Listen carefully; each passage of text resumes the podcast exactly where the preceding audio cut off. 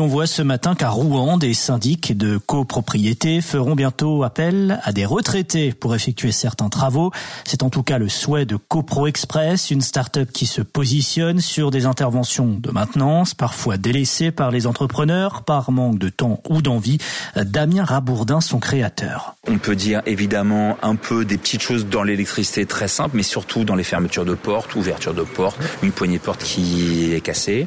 Ça peut être par exemple pour débarrasser une cave, j'ai un graffiti sur une porte, il faut juste, euh, voilà, j'ai un mètre carré, deux mètres carrés, c'est pas grand chose, mais il faut le faire. Retraité depuis un peu plus d'un an, Patrick a été séduit par le projet et cela pour plusieurs raisons. Ce statut de retraité au début est pas facile hein, parce qu'en fait on est un petit peu en marge de la vie active concrètement.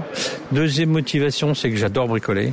Et la troisième, bon, bah, il y, a, un aspect euh, quand même euh, rémunération qui est pas neutre. Et puis une certaine souplesse dans l'activité. On peut travailler une demi-journée, deux, trois, quatre, euh, en fonction de nos envies. CoPro Express prévoit de réaliser ses premières interventions à partir de la mi-mars dans Rouen et son agglomération, le temps de se faire connaître et de recruter des retraités doués de leurs mains. J'ai la chance d'avoir déjà un retraité qui fait partie de ce projet-là et ça c'est vraiment chouette.